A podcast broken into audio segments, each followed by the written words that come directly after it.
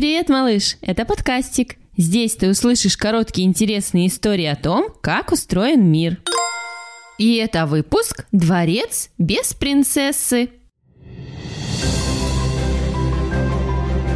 Во дворцах живут короли и принцессы. Над башенками на ветру развиваются флаги.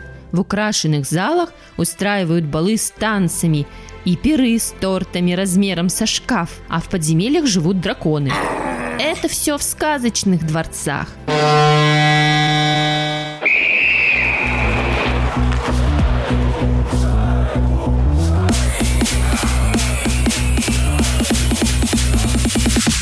А есть еще дворцы ледовые. Они что, изо льда сделаны? А? Для принцесс-пингвинов или для хранения пяти грузовиков мороженого?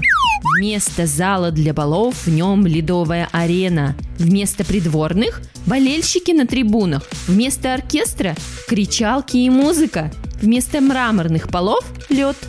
Вокруг до самого потолка поднимаются трибуны. Это там, где сидят зрители.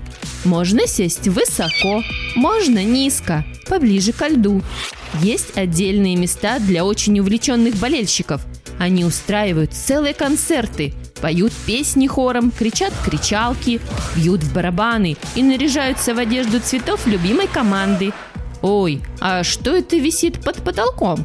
Телевизоры? Чтобы смотреть фильмы? А? Эти экраны помогают следить за игрой. На них можно увидеть счет, какая команда выигрывает, а какая отстает. А еще там показывают всякие игры и смешные штуки. Например, шумомер, который измеряет, насколько громко хлопают и шумят зрители. Или кискам. Если тебя показывают на этих экранах, значит нужно поцеловать или обнять соседа. В Ледовом дворце, конечно, нет королевских перов. Зато можно выпить чаю или съесть вареной кукурузы. Чем не пир? Для чего же идти в такой дворец? Смотреть хоккей и болеть за любимую команду. Зачем же еще? Потому что Ледовый дворец – это большое здание, внутри которого играют в хоккей. На округлой арене катаются с клюшками две команды хоккеистов. Хоккеисты большие, бородатые и суровые. Или нет? Зачем они дерутся? На коньках кататься трудно? Об этом в следующем выпуске подкастика. Выпуск создан при поддержке хоккейного клуба «СКА».